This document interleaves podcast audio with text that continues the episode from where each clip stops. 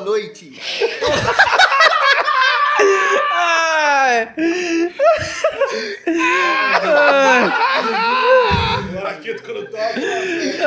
Meu Deus. Do.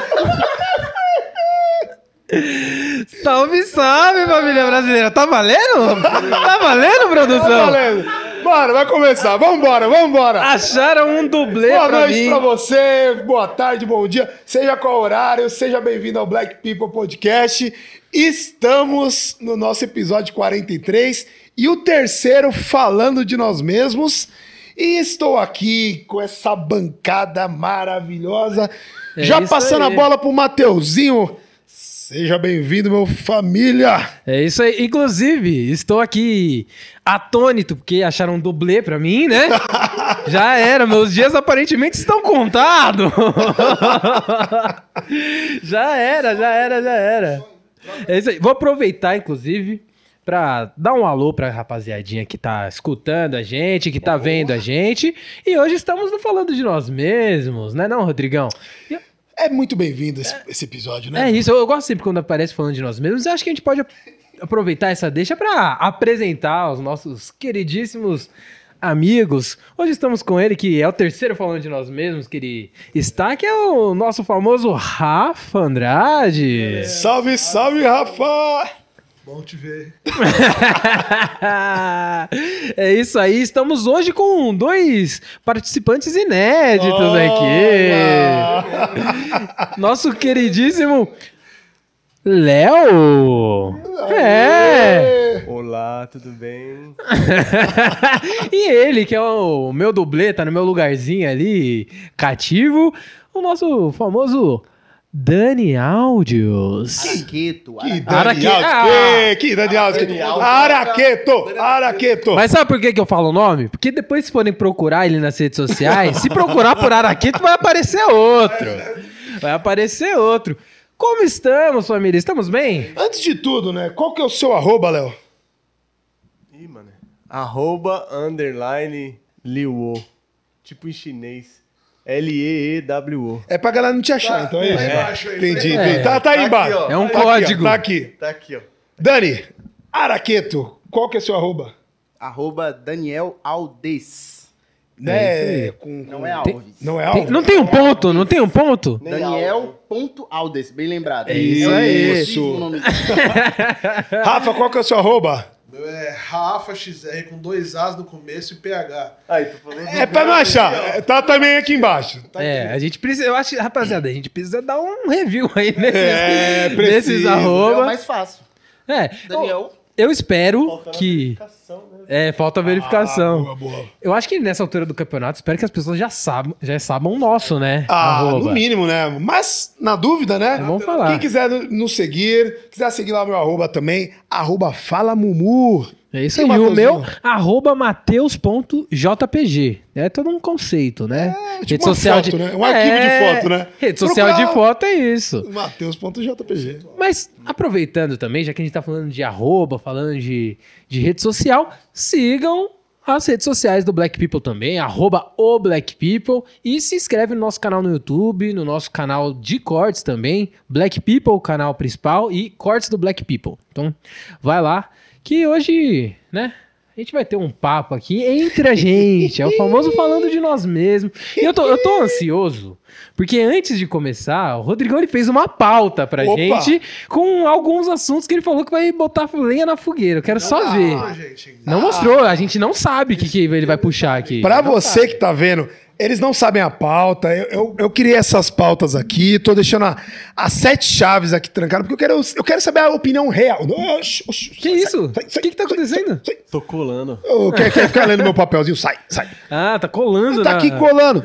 Porque eu quero a opinião real de vocês. Não quero que ninguém traga conteúdo de casa, pesquisado, não sei o quê. Eu quero saber a opinião verdadeira de vocês. É isso aí, antes, antes de qualquer coisa, vamos fazer um brinde, porque eu tô aqui, ó, a boca seca, tô louco pra tomar um Episódio golinho. número 44? 44. Boa pergunta. É isso aí. Boa. Ó, eita, eita, ó, ó. Meu Deus, meu Deus do céu, meu Deus. Eu Deu certo, deu certo. professora da novela lá do meme. tá ligado? Que ela fica- É, tá cheirando a parada. Esse daqui, senhores, É um Merlot chileno, 12% e meio, ano 2019, rapaz. Sejam bem-vindos. É isso aí. Inclusive, é gostoso. Inclusive, é gostoso. E eu, eu tava lembrando aqui. Você viu que criticar. Ah, é bom que é falando de nós mesmos que a gente pode falar de algumas coisas relacionadas ao podcast, né? Você viu criticar a gente pra gente falar bastante de vinho? No YouTube? Ah, é? Isso eu não eu vi. esqueci de mandar pra vocês. Ah, é? Qual é o Tá problema lá no tomar vinho? YouTube. É, no programa do JP, o cara chegou e falou assim: Nossa, muito bom, o JP é incrível. O problema são os entrevistadores, né? Ficaram 10 minutos falando de vinho. Ah, pronto, tomar vinho agora é errado. É, errado agora, pô. Preto só pode tomar cerveja. Olha, perigoso isso, né? Perigoso. Você acha que a gente devia tomar o que aqui? Se, se a gente quer falar de vinho, quer falar de cerveja, quiser falar de água, a gente pode falar de água. Uma coisa que o Rodrigo sempre fala é que o Black People é cultura, né? Opa! Eu tô aprendendo muito aqui no Black People a tomar um bom vinho. E toda a tradição, ela tá aqui ou pra ser seguida ou pra ser quebrada também. Quem coloca o estereótipo que a gente tem que só tomar cerveja? Não, se eu quiser tomar vinho, por que eu não vou tomar vinho? Sim. E não só por isso, eu, eu fiz teatro, né, rapaziada? E, tipo, uma das co- primeiras coisas que eu aprendi no teatro era a correlação entre teatro e ritual. Porque o teatro é uma parada que vem lá do, da Grécia, né, e tal. Tipo, da forma que a gente conhece, né, o teatro ocidental. Sim. E aí, tipo, tem essa correlação do ritual e da importância do ritual e como o ritual são coisas cotidianas, tá ligado? Tipo, o jeito que você sai de casa pra ir trabalhar é um ritual, tipo, aonde você deixa a chave, como você coloca a carteira na calça, os passos que você faz todos os dias ali é importante. E a gente aqui no, no Black People, a gente tem um ritual de sempre fazer um brinde, celebrar o nosso encontro, celebrar falar de nós mesmos. Não é algo ba- totalmente banal. Então, tipo, mano, se liga, parça, se liga, Um velho. episódio de duas horas, você se preocupou com os primeiros 10 minutos. É, tipo, mano. Só tinha aquilo, só tinha aquilo, tá ligado? Inclusive, falando de ritual, cara. Eu tenho muito ritual. Por exemplo, eu vou sair de casa, cara. Eu aprendi um mantra, assim, ó, 15 anos atrás, que você tem que repetir três vezes, assim, ó. Chave, carteira, celular. Aí você bate nos bolsos. Meu celular sempre tá no bolso direito da frente. A chave sempre no bolso esquerdo da frente. E a carteira sempre no bolso de, eh, de trás. Então toda vez que eu vou sair de casa, eu chave, carteira, celular. Chave, carteira, celular. Eu repito três vezes Pra ter certeza. pra ter né? certeza. E tem que bater e sentir. Porque a pior coisa é você chegar no carro e. Você vê se o Puta. gás tá fechado antes de sair? Não. Tem que olhar se o gás tá fechado. Coisa de velho, né? e saber se a, aquela, aquela redinha tá em cima do gás. Qual o ritual que você tem? Eu? Ver se todas as portas estão fechadas pros cachorros não entrar no quarto e destruir as coisas que eu tenho. Boa. Importante. É, Eu, eu, imagi- eu, acho- eu gosto desses rituais assim, porque normalmente esses rituais, eles vêm depois de uma experiência própria, Sempre, entendeu? sempre. Eles são criados. Araqueto, qual o ritual você tem? Eu vou no ritual do Léo porque eu tenho um cachorro em casa que ele é um cachorro gato. Ele pula todas as janelas, ele sobe no telhado da casa e ele destrói absolutamente tudo. Então a gente fecha a janela da cozinha, do fundo, dos quartos e mantém tudo trancado por conta do nosso cachorro gato. Que legal, hein? Cachorro gato é ótimo. Cachorro gato. E você, Rafa? E você, Rafa? É o famoso Zeca. Sair de casa, passar pelas portas, geralmente, não sei, deixa eu pensar. Tem, pode, pode ser outros também, de outros contextos. Às vezes na hora que você vai trabalhar. qualquer ritual. E tal. Caramba, uma pergunta, cara. Não tem muitos rituais assim não no dia a dia, eu acho, são, meio largados. Você tá muito vulnerável a ter problemas, cara. problemas. É que assim, minha digníssima esposa, manda um beijo pra ela aqui agora. Geralmente- é hoje. Todo mundo vai ter que fazer a mesma coisa agora. Beijo pra minha esposa. Beijo aí, mozão. ela é muito organizada. Então, Sim. tipo assim, eu acho que esse relaxo meu e tranquilidade tudo vai dar certo é porque ela deve ter vários rituais. É verdade. isso. O fato dela não ter rituais é o fato dela ter diversos rituais de organização, de trancar, de organizar, de fazer tudo certinho. Eu só me preocupo em viver, assim, enquanto ela vai corrigindo as minhas cagadas, tá ligado? Eu acho que deve ser isso. É verdade. Legal, e você, legal. Mateuzinho? Tem o ritual. é, Esse ritual, acho que, tipo, de conferir a, a carteira, as coisas. Como depois de um tempo eu comecei a usar calças que tinham um bolso meio estranho, que eu não conseguia colocar e tal, eu fui perdendo um pouco desse ritual, tipo, da carteira. Porque eu fui colocando a carteira em outros lugares assim e tal. Ih, rapaz, nunca vou pegar na sua carteira, velho. nunca. Não, não. Ô, segura Olha minha carteira olha, aqui. Segura minha carteira aqui. Não, não, não. Rodrigo olha. falou Sim, o Rodrigo. Ah, Meu Deus do céu. Um ritual que eu tenho, que, tipo, desde sempre, e aí isso eu acho que eu acabei pegando com o pai, com a, com a minha mãe e tal, é, tipo, toda vez que eu vou sair de casa, eu vou, dou um beijo na minha mãe, no meu pai, peço benção, e na hora que eu tô saindo do portão, eu faço o sinal da cruz. É uma coisa meio religiosa, legal. mas, tipo, é uma coisa que, até em tempos que eu tô menos apegado à espiritualidade, religião, eu me pego fazendo assim e tal. Cara, você falou uma coisa bem legal, assim, porque, vai, vamos pegar duas gerações pra trás, nossos avós, é, era muito comum pedir bênção. Então, assim, Sim. benção, avô, Deus te abençoe. Era muito comum. Já, na, por exemplo, na, na minha casa, meus pais não tinham esse hábito. Automaticamente, eu não faço. O senhor tá no céu, deve me chamar de senhor, meu pai. Ixi, chamou minha mãe de senhora. Se eu Vocês. pra minha mãe e pro meu falecido pai, se eu não pedisse, eles me falavam. Eu, vou, eu chamo a minha mãe no WhatsApp, eu falo, benção amanhã, ela, Deus te abençoe. Aí a conversa começa. Que legal, isso. velho, que legal. Eu, eu não... Os avós, os avós da minha esposa, a gente criou um, um vínculo, uma intimidade e tal. Eu passo por eles e eu peço bênção. Da hora. Algo É que isso. veio, que minha mãe, meus pais, meus avós colocaram e, tipo assim, pra mim é essencial. Se eu não pedir benção, pra mim não faz sentido aquela conversa. Mas não Que tem legal, lugar até cara. que rola aquela, tipo, de... Se você não falar na porta, tipo, louvado seja nosso Senhor Jesus Cristo, a pessoa não abre a porta. Sério? não atende. Caramba. Você tem que dar a mensagem para sempre seja Deus louvado. E aí atende. Tem até uma música do. Luiz Gonzaga. Ô, Marco, como que é aquela. dessa, Ô, Marco, como que é a pizzaria? Tem uma pizzaria aqui em Guarulhos, mano. Se você gritar, é, se eu não me engano, sei lá. É. Hã? É, ô Glória! Eles te dão, tipo, alguns por cento de desconto, tá ligado? Que da hora, que legal. É, Mano, faz parte da experiência, né? Né, já passa. Mas Mano, eu- você, você manda um WhatsApp lá, ô Glória! Aí Aí a já- pessoa vai te dar um desconto, assim, tá ligado? Eu falei, Cara, uma criatividade. Mas Vocês isso acham importante? Isso que o Dani comentou, eu também tenho muito disso. Eu não consigo chamar. E é muito estranho pra mim chamar meus pais de. Meus pais, meus avós, de você. É muito estranho, é senhor e senhora. E por respeito, assim, não é? Que, é de cultura e cultura, né? É, é, tipo, é. É. uma coisa de. E até quando eu era um pouco menor, hoje em dia eu normalizei um pouco mais isso, mas quando eu vou na casa de amigos e tal, e eles falam, tipo, de uma forma muito informal com os pais, eu até estranho um pouco, assim, sabe? Tipo, Eu tenho, eu tenho uma forma, acho que é meio íntima meu com a minha mãe. Tipo, eu não chamo ela de senhora. Eu sempre chamei ela, até mesmo nas brincadeiras, Dona Juneide. Sempre foi assim. Nossa! Aí eu ligo pra ela e tal, ô Dona Juneide tal. Sempre foi assim, Dona Juneide. Meu pai era Zé. O nome do meu pai era Eliezer, a gente chamava ele de Zé. Zezinho. nossa, Mas Caramba, senhora senhora- isso é mais estranho pra mim, chamar minha mãe meu pai pelo nome Nossa! é, é fora de. Eu não consigo imaginar. É Eu estranho. não consigo chamar meu pai. Ô, Vicente! É, é estranho. Eu tenho um Que primo que é, que é assim, desse jeito. Ele chama a mãe dele de... Minha tia Cleusa, um beijão, tia. Cuidou de mim, inclusive, muito bem, desde muito pequeno. Eu, eu botei o apelido dela de Teté, quando criança, né? Que eu não sabia falar Cleusa. Aí ficou Teté. É igual a família dela chamar de Teté, não sei porquê.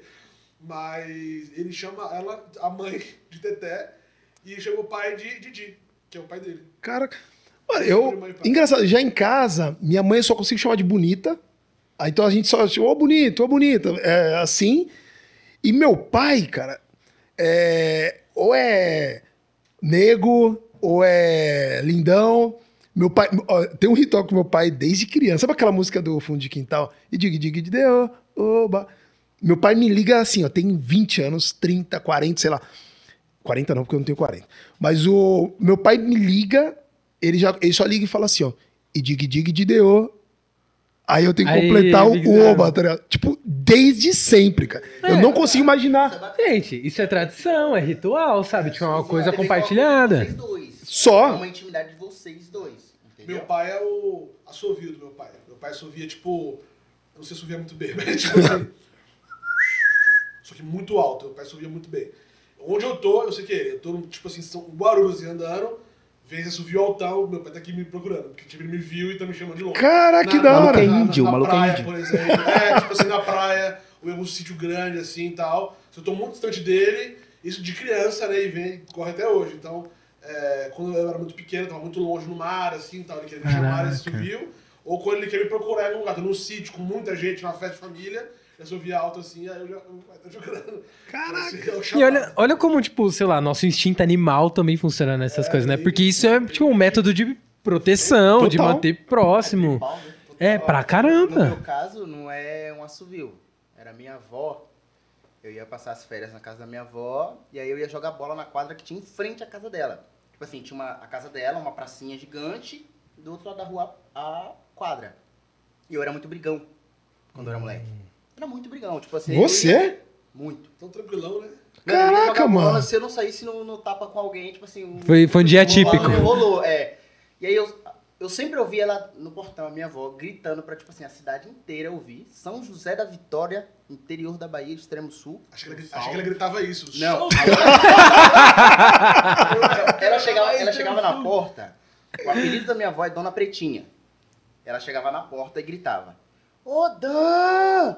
Passa aqui, seu neguinho! Sempre. Se eu ouvisse isso, eu sabia que era a minha avó, tipo assim, muito brava comigo. Era porque eu tava brigando. Eu ia entrar, ela nunca me bateu, mas eu ia entrar, meu avô ia estar com a cinta na porta do quarto dele me esperando, tipo assim, entra aqui.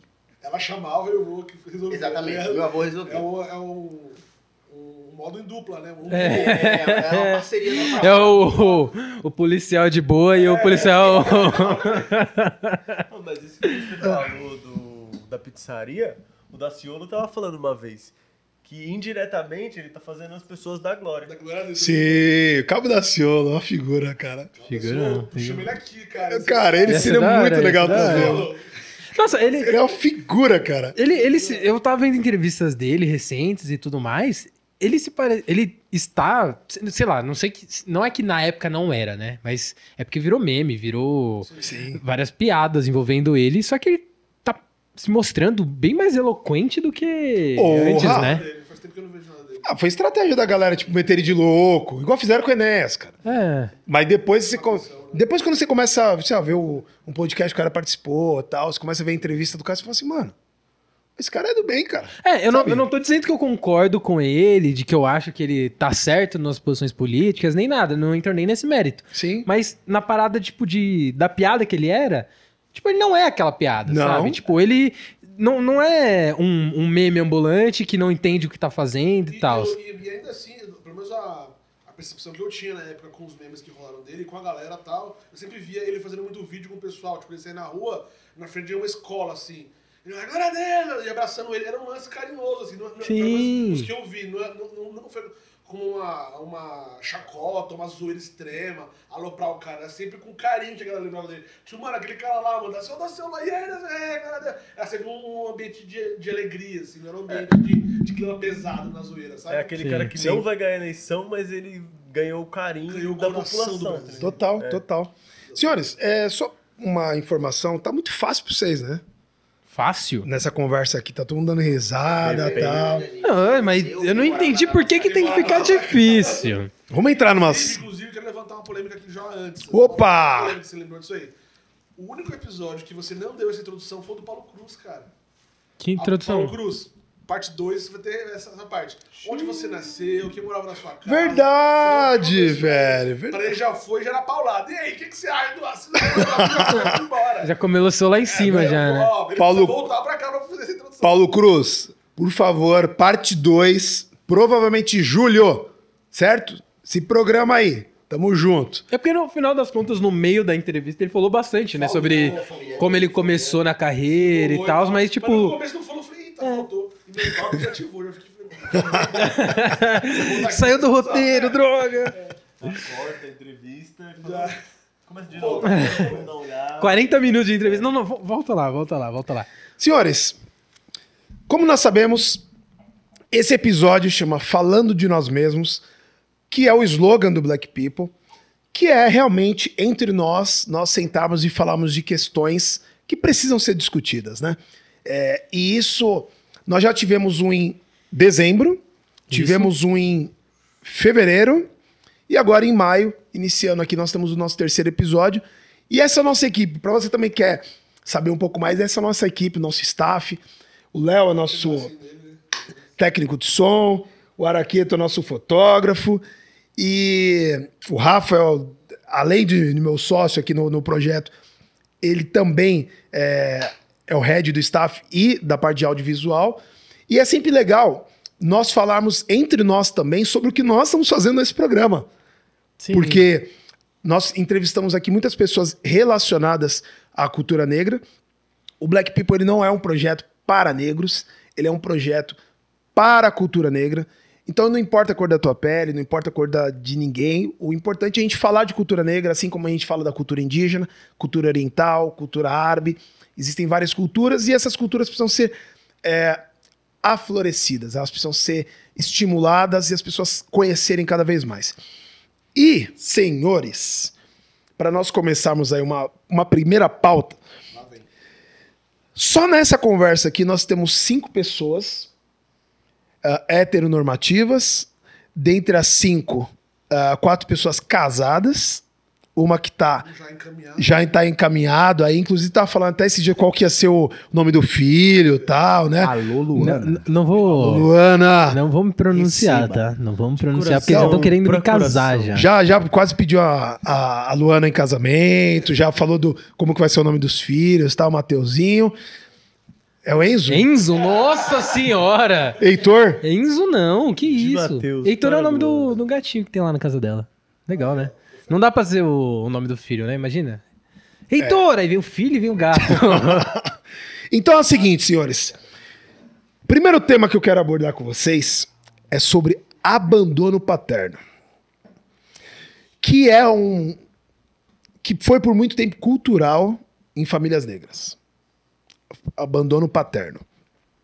Então, é um assunto que a gente precisa debater, principalmente porque normalmente pais héteros, normalmente, na sua regra, é, são os principais abandonadores. Se essa que essa palavra existe, abandonadores.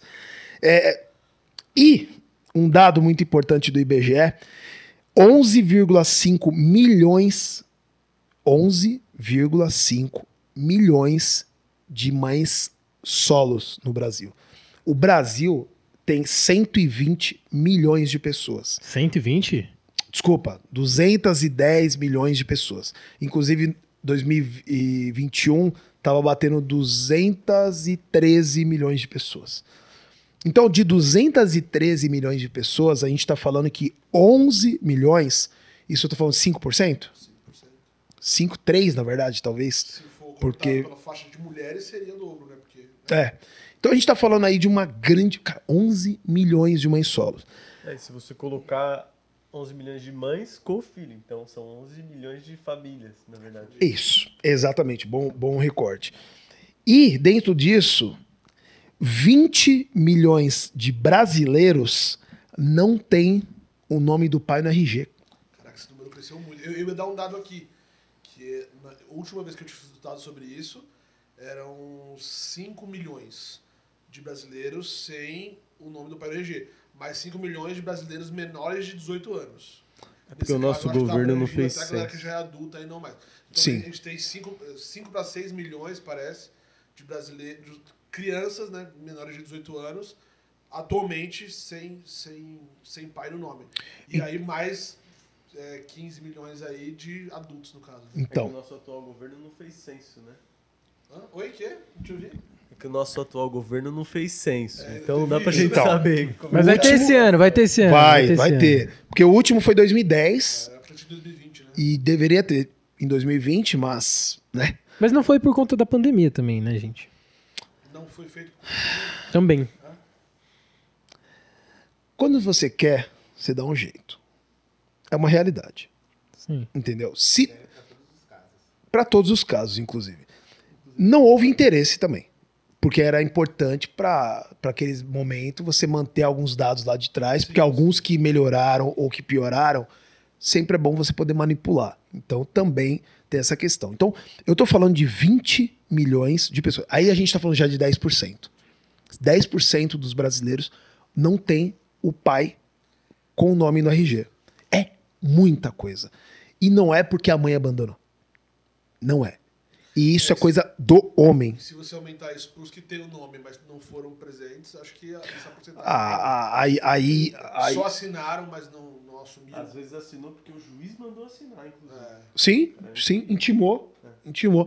Então, a minha, a minha primeira pergunta que eu faço é o seguinte: eu, eu quero dividir, inclusive, em três pontos aqui, porque existe o abandono material, o abandono intelectual e o abandono afetivo, que são três coisas completamente diferentes.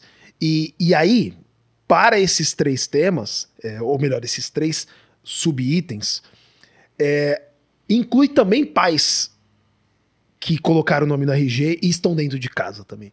Porque abandono afetivo também é de, de quem tá dentro da casa. Entendeu? Então eu queria, primeiramente, a primeira pergunta que eu queria fazer pra vocês, e eu gostaria que vocês me respondessem, é: por que que homens abandonam? É, e às vezes até, tipo, o casal separa, mas o pai, ele pode continuar presente. Ele pode perguntar do filho, ele não precisa necessariamente estar casado. Mas ele pode se relacionar com o filho, ele pode pegar o filho para passear, ele pode saber como ele tá na escola, saber como ele Participar tá, vida do sentimento, participar da vida da criança. Não existe ex-pai. É. Não existe ex-pai.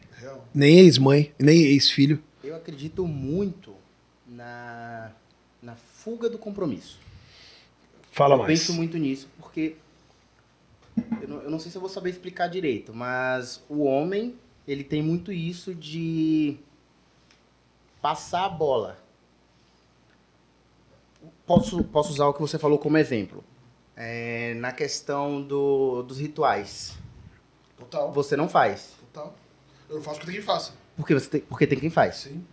Então, o que acontece muito com o homem? Tipo assim, a mulher é mais afetiva. Então, na cabeça dele, não pode não estar correto, mas na cabeça dele ele pode pensar: ah, mas a minha ex-mulher, ela pode dar uma atenção maior pra ele, né? Então, não Ela- preciso. ela dá eu conta, posso né? usar, ela dá conta e eu posso usar só a parte financeira. Não, eu dou aqui meus 250 reais por mês, ela cuida da parte emocional da criança e tá beleza. É a fuga do compromisso. Como, Acontece como, se, como se 250 conto, né? Fosse Tá ligado, mano? Isso é uma coisa meio tipo Não faz nem mercado, velho. No mercado. pré-histó- pré-histórica não, mas ancestral, porque se você pensar no homem enquanto tipo navegador, ele já tinha o costume de simplesmente fazer o filho, entrar no navio e sumir para outro continente às vezes e tanto faz, entendeu? É, o que ficou lá para trás. Isso- de 4, 5, 6 É. meses. Ele, Isso- não, ele não aprendeu a, tipo, a evoluir. Eu não preciso mais fazer isso, então agora eu posso cuidar da minha família. Eu preciso cuidar das pessoas que estão aqui, que são a minha tribo, né? A minha prole. Exato. Eu, eu acho que isso, isso vem de um ambiente também.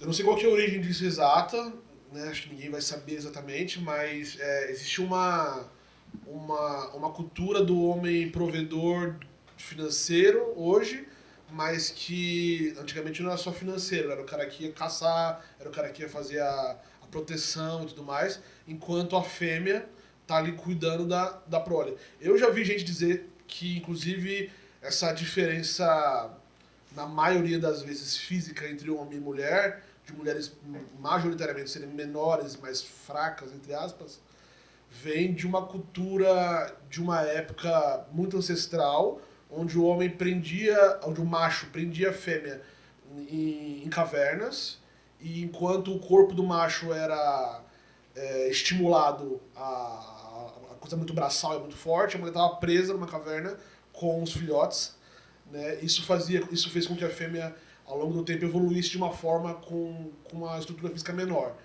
E eu não sei se isso é verdade, estou trazendo dados aqui da minha cabeça, não sei exatamente de onde eu tirei isso, mas eu, eu já ouvi algum historiador falando sobre isso.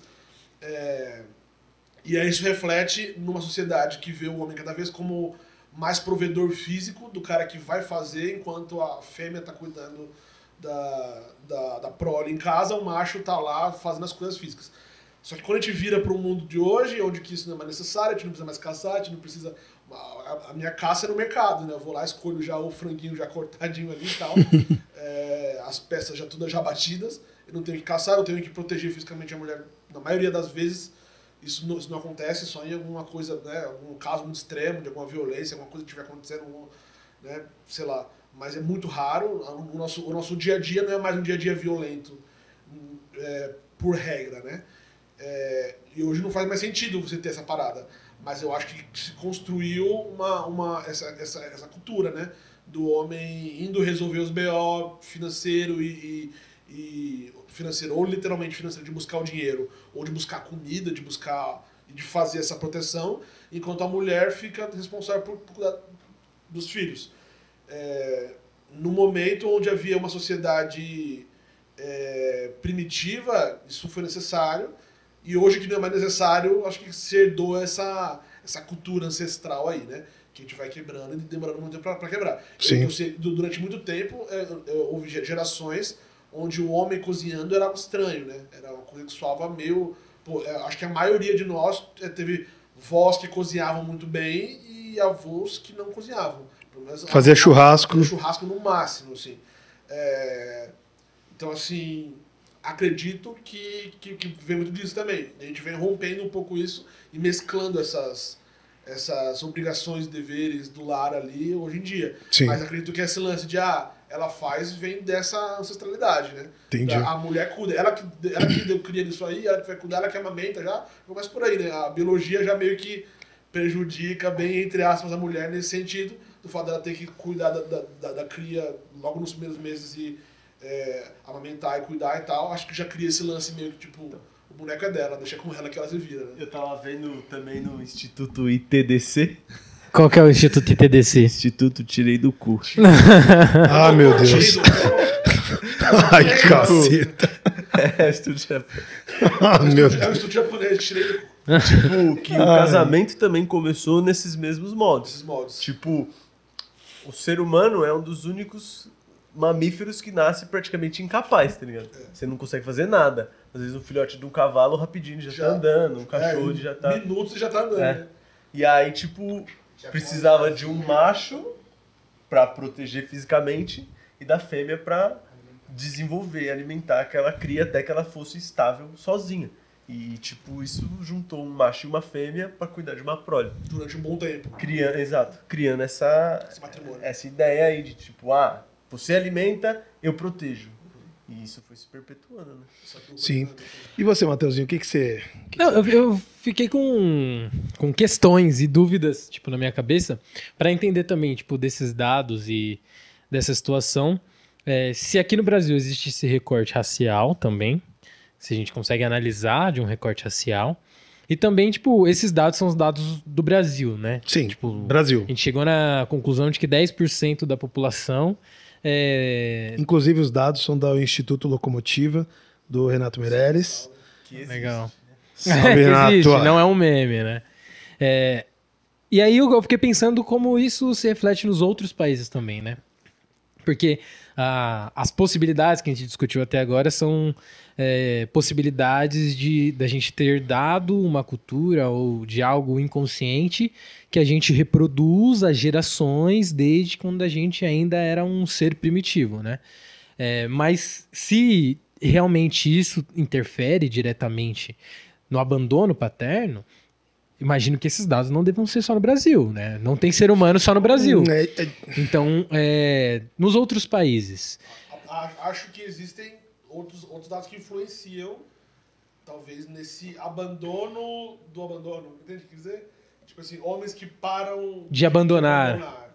Eu acho que existem alguns outros dados, que aí vou vou falar vocês. É, não, então, justamente eu pensei sobre isso porque aí eu acho que entra numa questão mais social, né, e cultural do Brasil, Sim, sim. que tem os seus motivos, né? A pergunta inicial foi o porquê. É, e eu não vou saber responder diretamente o porquê, mas eu fico pensando nessas possibilidades, né? Eu acho que se a gente perceber que no Brasil é um ponto um pouco mais fora da curva, ou a gente pode inclusive englobar pra, países, né? Analisar a estatística de países, ver países emergentes e, e as estatísticas de países desenvolvidos, né? Subdesenvolvidos. Ah, deve E aí ter. eu acho que isso deve influenciar e a gente consegue fazer uma análise um pouco mais é, assertiva do porquê que os pais têm essa tendência a abandonar a família, né?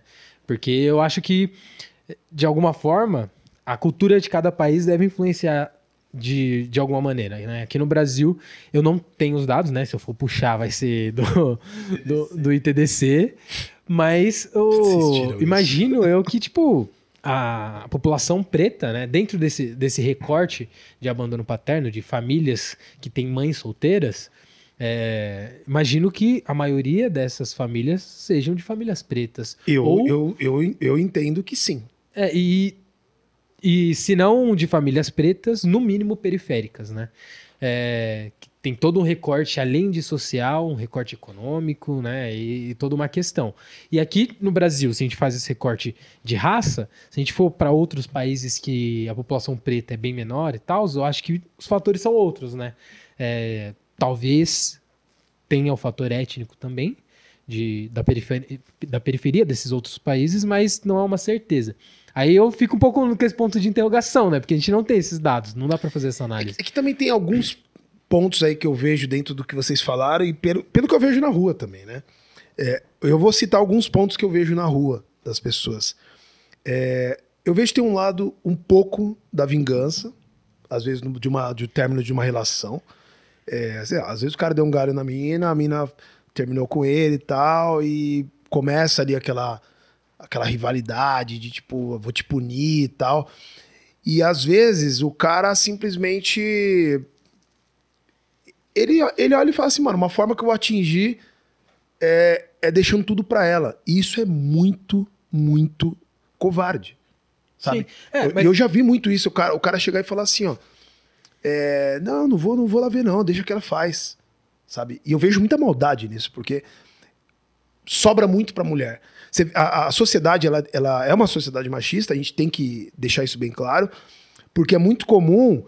Ah, aconteceu alguma coisa com uma criança. Quem que é a mãe dessa criança? Não sabe, por que não? Quem é o pai dessa criança, sabe? Sempre vai pra mãe. A culpa sempre vai pra mãe. E isso eu acho que é muito ruim. E, e a mulher. é, vamos, vamos falar sobre dar continuidade à vida pós-divórcio? Normalmente a mulher tem mais dificuldade de, de ter mais liberdade pós-divórcio do que o homem. Porque você pega o cara. Vamos supor, o cara divorciou. Às vezes o cara dá ali os 250 contos pra mina. Só que aí o cara vai namorar, o cara sai todo dia, o cara vai pra balada, o cara não sei o quê, papapá. Vai uma outra família pra largar daqui a pouco também. Também. Tam, Acontece muito. E às vezes a mina, ela às vezes estava numa situação, sei lá, de. é, traba- Naturalmente, o, o Brasil é um país que paga menos pra mulher. Então a mulher ganha um pouco menos que o homem. Automaticamente a mina ganha menos, ficou com um filho, às vezes não tem com quem deixar. E o reflexo disso é que, pô, então não vou sair.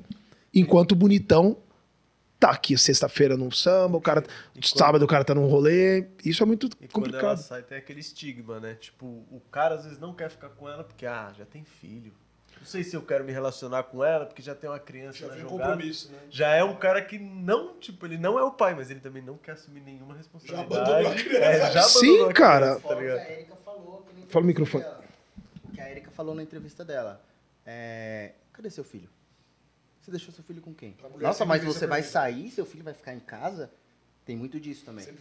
A, a maioria das mulheres, das mães solos, não saem justamente por conta dessa pergunta. Não, e nem Sim. sair, mano. Você não vai trabalhar, você não vai estudar, tá ligado? Você não vai poder ser um- uma pessoa.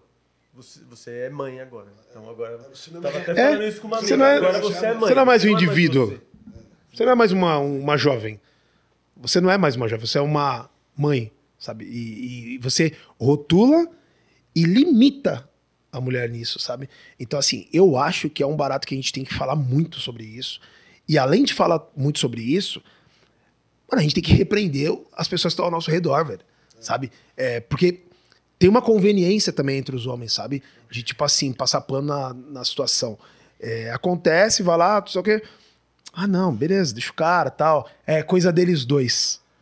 Mas quando é com a mulher, não é deixa. por- Pô, você viu a mina, velho? Absurdo. Você viu que absurdo? A mina tá sempre no rolê e o, cara lá com. é, e, o, e o menino em casa. Tipo, a gente tem que parar de normalizar o nosso ouvido também. Porque quando a gente começa a ouvir muito isso e a gente se incomoda de um lado e não se incomoda do outro, a gente também é conivente com, com a situação que tá acontecendo, entendeu? Não seria, tipo, também um. igual você tava falando, um retrato talvez muito forte nos países colonizados. Mesmo nos Estados Unidos você vê esse retrato porque você vê é, senhores que às vezes tinha um filho com a escrava, só que ele já tinha família dentro de casa. Também. Ele não podia misturar, então ele abandonava. Aí aquele menino já nasceu sem pai. Daqui a pouco ele tem um filho, ele já vai falar, eu não tive pai, pra que, que ele precisa de pai? Esse dado aí Isso é... vai É. se E cheguei até né? aqui. É, eu cheguei até Eu aqui acho que- eu- esse, esse, esse moleque nunca teve exemplo de pai. Sim. Como, Exato. como ele vai re- reproduzir isso numa criança que nasceu se Como ele vai saber o que é, isso, né? Exatamente, Sim. entra no que o Mumu tinha falado do abandono afetivo, né? Isso. Ele não tem exemplo de afeto, ele não sabe passar essa afetividade, e aí entra até na questão que ele tinha comentado, tipo, do cara que não se separou, não se divorciou, tem a família ali dentro do mesmo teto, mas ele não sabe dar esse afeto pro filho hum, como pai, porque ele não teve esse exemplo, e é- muitas vezes o, o exemplo de pai que ele tem aí, a gente voltando para a realidade brasileira, é na rua, né? É de. Ele, ele aprende a ser homem na rua, né? Com exemplo de, de outros caras que às vezes estão na mesma é, condição social e, tipo, se a gente faz esse recorte da periferia, de moleques pretos da periferia que não tem pai, da onde vem o exemplo de paternidade, sabe? É, da onde vem a dita masculinidade tóxica, que eu acho que são duas coisas que inclusive estão dire... relacionadas, né? O lance da, do abandono de paternidade, é, o como ele enxerga a masculinidade dele, né? Eu, como homem, qual que é a minha função social? E se ele é o cara que, tipo, acha que tá tudo bem, ele deixar o filho com a mulher e já era. E agora é isso, dou 250 conto e vou curtir aqui meus rolês e tal, construir outra família. É porque a construção de homem na cabeça dele, ele se enxergando como homem, tá incluso isso, sabe? Tipo, fazia parte do pacote pra ele tá tudo bem. Então, a partir do momento que você tem um pai presente que não tá dentro desses moldes, você já. Quando você enxerga isso na sociedade, você já vê com outros olhos. Tipo, não, isso até pode ser a regra, de certa forma, num sentido de, no meu contexto social, isso acontece bastante. A regra errada, se Mas. É, é, mas a regra no sentido de. É o Sim. que acontece normalmente, Isso. mas não necessariamente é o certo a ser feito. Sim. E a gente vê esse impacto também como homem, como filho. Tudo bem, é, o homem sem pai. A mulher sem pai também já é uma outra situação. Tá ligado? Ela vai passar por outras questões que talvez o menino sem pai não vá passar. Tá ligado? Que talvez sejam mais, mais difíceis. Sim, Cada sim, um sim. seu- Cada um com tipo pa- é. Que, é, que é, segundo, segundo como você falou agora, por exemplo, esse abandono é, emocional, Afetivo. Abandono afetivo, né? É, que é a- a- a- aquele fenômeno do cara que trabalha pra caramba e pra ele tá bom o trampo, né? Tipo assim, pô, é, não, eu, eu passo já do- 12 horas trampando, eu tô aqui. Ah, por que você vai trabalhar? Eu vou pra poder botar comida em casa, poder pagar suas coisas. Eu vi, sabe aquele cara, Marcos Piangers? É isso? Marcos Piangers. Putz, eu acho que eu não manjo. É um cara que ele fala muito. Ele tem um livro chamado é, O Pai é Pop, se eu não me engano. E ele ficou muito famoso por falar sobre masculinidade na, na internet no geral e falar sobre é, paternidade muito. E ele fala sobre isso, né? Que muitas vezes você joga a culpa pro filho pra você estar realizando o seu sonho. O filho pergunta, pai, eu queria que você ficasse mais em casa, queria te ver, pai, pai. Não, o pai tem que trabalhar pra trabalhar, ah, pra, pra pagar as contas que você, você gera, né? Pra poder te dar comida, né? Pra comprar os seus brinquedos, né? Sendo que, na verdade, é porque você quer ser bem sucedido na, na sua carreira. Que a gente tem que ser sincero com nossos filhos, tá ligado? Sim. Assim, mano, eu, eu, eu trampo 14 horas por dia porque eu quero ser gerente. E eu tô almejando isso, eu quero comprar um carro melhor, e eu quero ter uma posição foda, e eu. eu e sabe assim, não é, é- Aí você bota a culpa na, na criança e ainda. Fica com medo de ser egoísta. É, com medo de ser egoísta, entendeu? Então assim, não, não, não, não. É culpa da criança, a criança tá aí, né? Tem que pagar as contas, né? Na verdade, você ama trabalhar, você ama o que você faz. E você ama fazer o que você faz, você quer crescer. E aí você bota a culpa na, na- na criança por isso e ainda usa isso como desculpa. Ah, eu não dou afeto, mas também fazer o quê, né? 14 horas trabalhando. Às vezes nem ama, às vezes você absorveu já essa desculpa É, pra você. pois é. Já Vai é. embora. É, às vezes Sim, o cara, embora às vezes o cara realmente acredita nisso, É, né? Ele é. acredita Sim, ou é conveniente também, né? Ou às Tem um vezes é filme conveniente. Netflix que fala exatamente o Qual que nome? você acabou de falar. Eu não vou lembrar o nome do filme. meu, aí- Ah, não Pô. traz dado aqui se não tiver, É, entendeu? aqui a gente preza pelo dado. É, dá a fonte, dá a Foi fonte. exatamente aquilo que o Rafa falou. O, o filho, ele chega pro pai, e é inclusive com o Denzel Washington o filme. Um filme muito bom, muito bom. E ele, e ele Bom recorte já. pai. Já diminuiu, já diminuiu. Já dá pra ir no Google. Já dá pra buscar paternidade Denzel Washington. Acho que é uma Opa. boa Não, coisa. o, filho, o filho questiona pro pai justamente essa questão de é, eu- você não tá muito em casa, você não me dá atenção, você não me ama. E o Denzel Washington, ele rebate com esse pensamento. Tipo assim, mas eu não tenho, como seu pai, eu não tenho obrigação de te amar. Eu tenho a obrigação de colocar comida na sua boca, colocar comida pra você e pra sua mãe. Não espere de mim nada de amor. Eu não preciso te amar. Eu preciso te sustentar, que é uma obrigação minha como pai. Ano, aqui. É. Opa, tipo, troféu ele- joinha, ó. Ele solta Ó, isso muito na lata. ó. Eu estou aqui cumprindo a minha obrigação como pai. Somente. Exatamente. aquilo Só de usar a palavra obrigação já dá um gelo, né? Pera. É, mano. Deixa eu só fazer um. É um filme com o Denzel Washington e com a Viola Davis. Exatamente. Ih. Puta, esse filme é muito bom. Filho do Brasil, olha os dados. É muito bom. É o clique. É. Não é basquete, é beisebol. A gente, a Ele gente quer- começou a assistir o filme, deu 10 minutos, a Dani pediu pra tirar. Esse filme aí? É. Alguém lembra o nome desse filme, pelo amor de Deus? Não? Google aí, meu povo. Porque, é muito, inclusive, é muito bom esse filme. É bom. Assistam esse filme. Deixa eu, inclusive, fazer um. A gente tá falando tanto de fora, e eu quero trazer pra dentro agora, né? Falando É, de nós mesmos. Falando de nós mesmos, e a gente tá falando sobre afeto, né, cara? Um limite entre nós. Um limite entre nós. Netflix. Assistam, hein? Assiste, A assiste. mulher não consegue assistir esse filme, é um Ela filme perdoa tudo. É um filme completamente machista. É, ele é, ele é bem, ele é bem machista mesmo, é bem machista. O filme, né? E inclusive no. Dar um spoilerzinho. Mas no final do filme, o filme. Ah!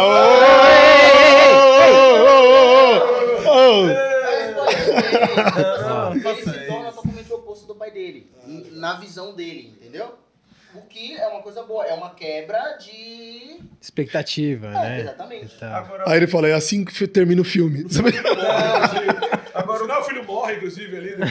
tipo, pensando nisso, às vezes isso também pode ser uma maneira que o pai encontrou, talvez, de demonstrar um amor que ele não recebeu. É, não, então. Tá ligado? Tipo, É eu, eu não sei te dizer que eu te amo, que eu gosto de você, que você é importante pra mim, porque eu não recebi isso. Eu vou tentar te criar. Às vezes, eu acho que, inclusive, essa, essa. Eu não lembro se tem, por isso que eu vou mencionar, então você vai ter que assistir do mesmo jeito.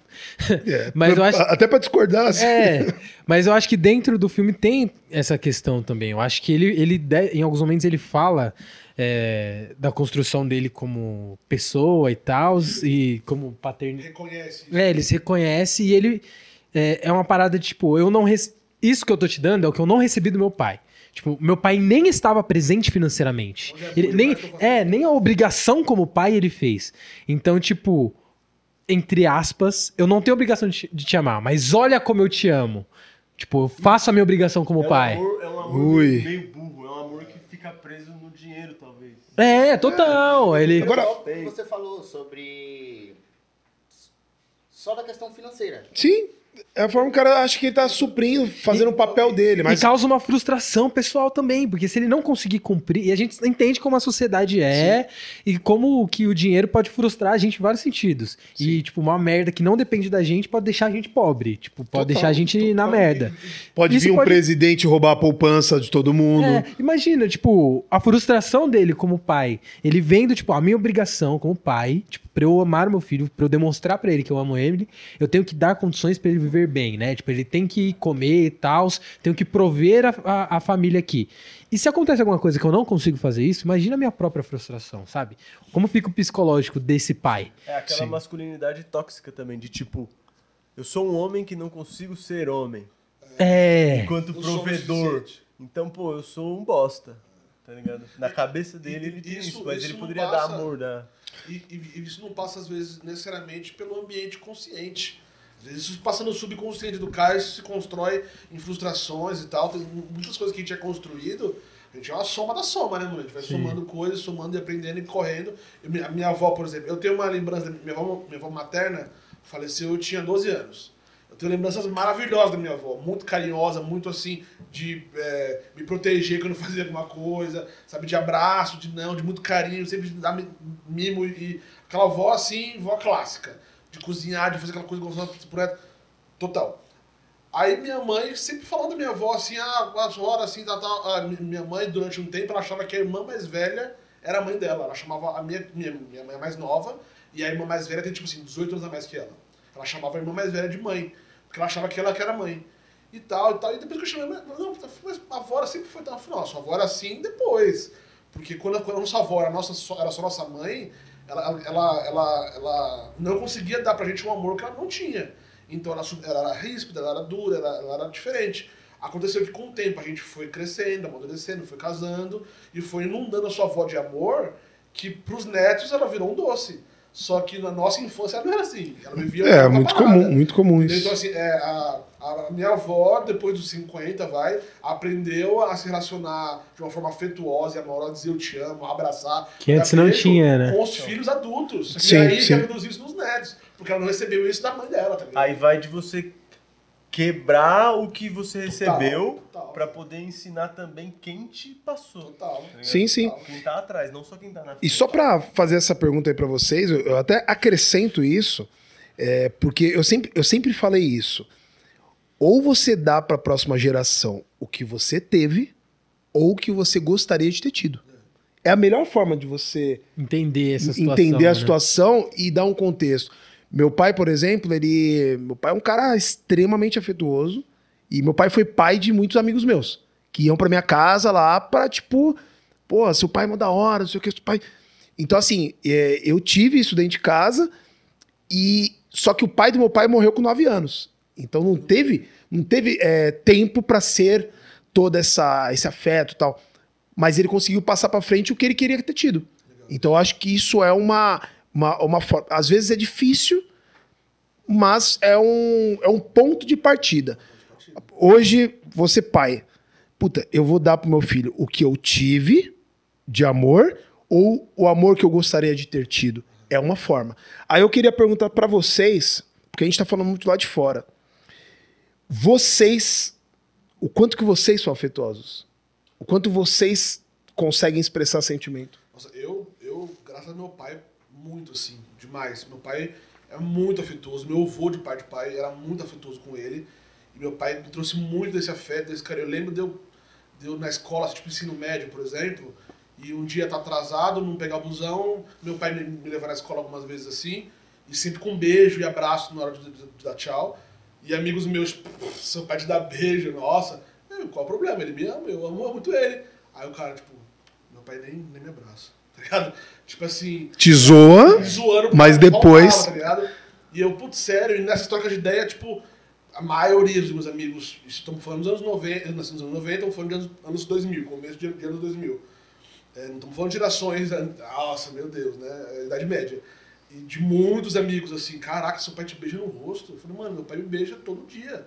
Quando ele chega, quando ele sai, onde a gente se encontra, a gente vê abraçado, a gente anda na rua abraçado. É uma relação de amizade muito assim, de, muito afetuosa.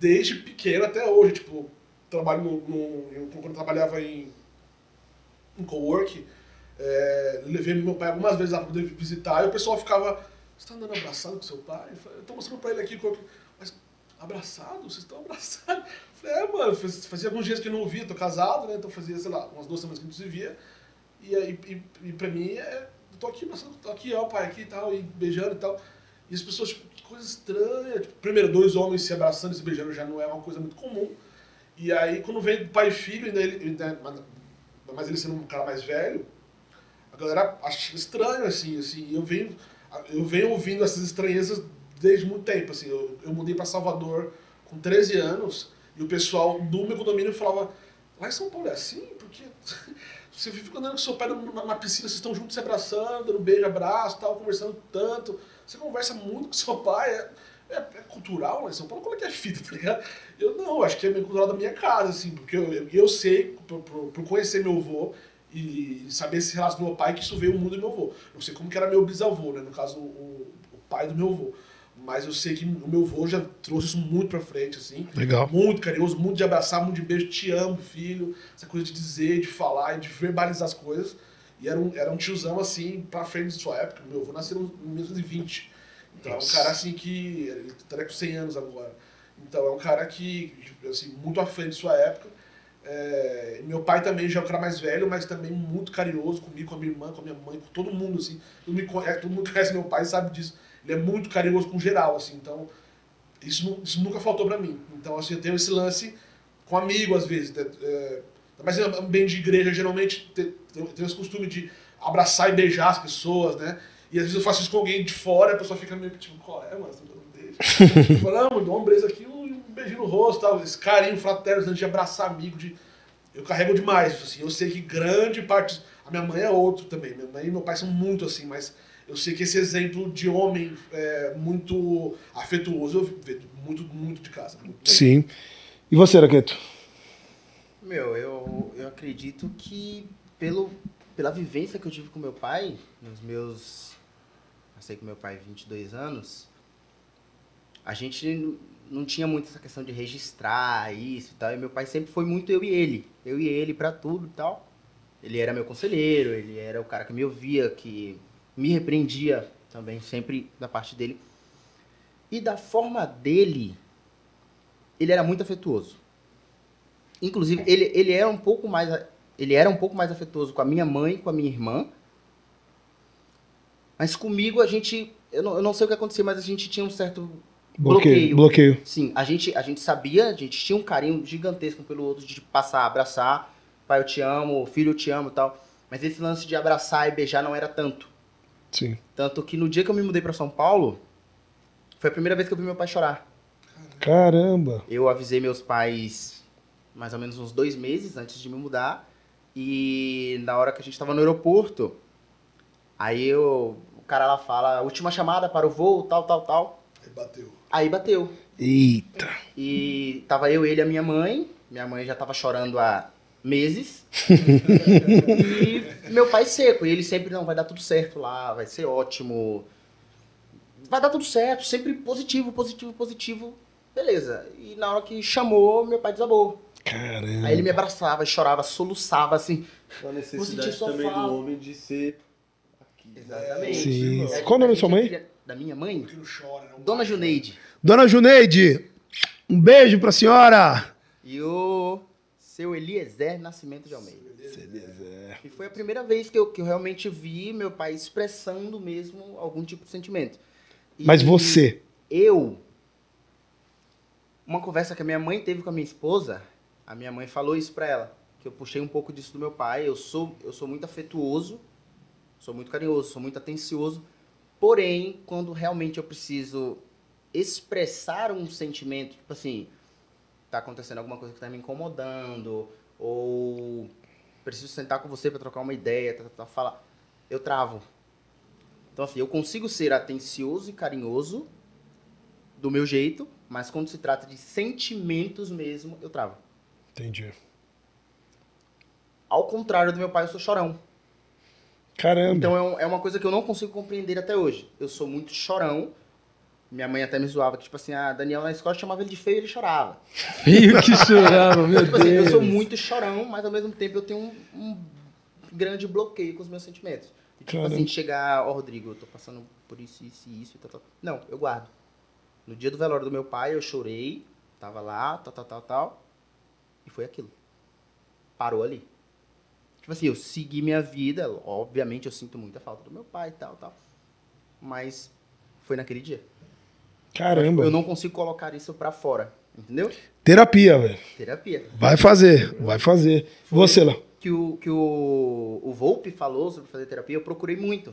Legal. Procurei muito porque realmente eu tenho essa consciência de que eu tenho muita coisa guardada que até hoje não saiu e eu não sei como pôr pra fora. Terapia. Terapia resolve. Fácil.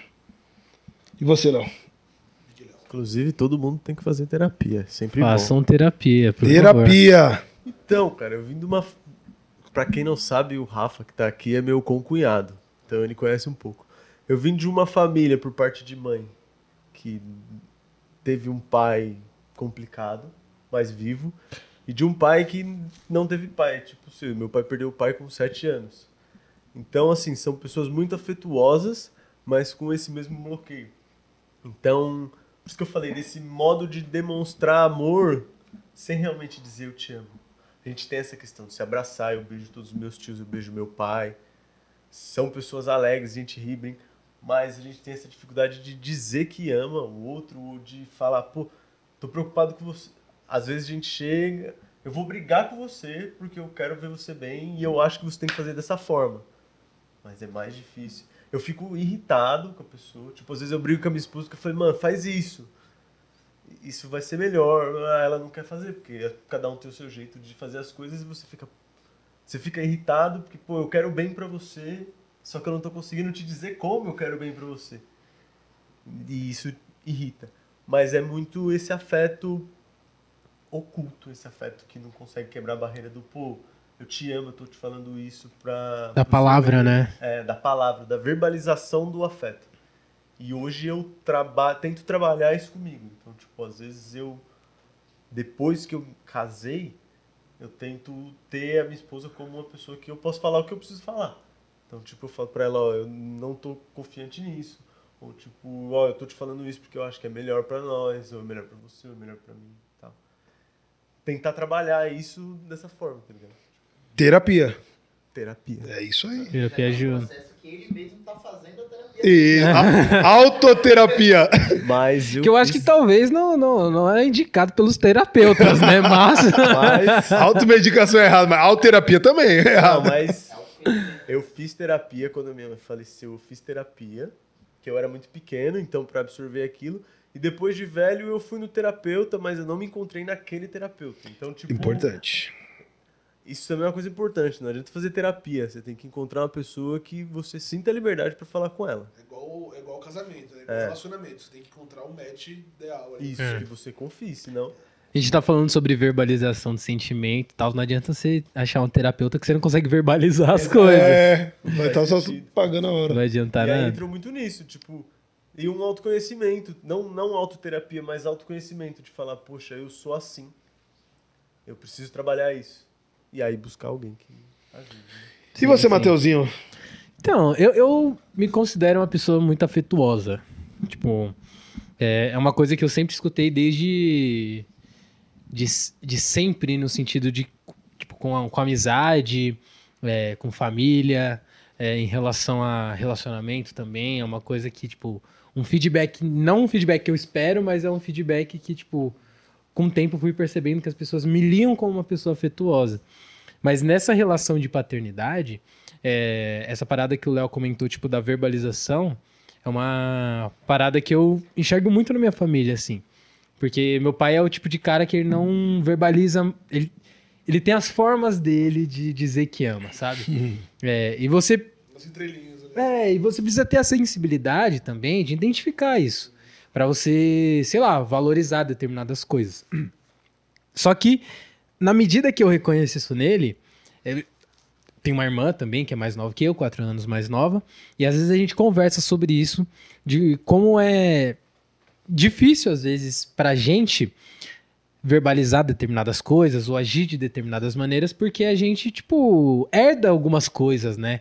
Alguma, al- alguns jeitos e tal, e a gente tá falando disso há, há um tempo já, que a gente passa o carinho, passa o afeto da forma, muitas das vezes, que a gente recebe esse afeto.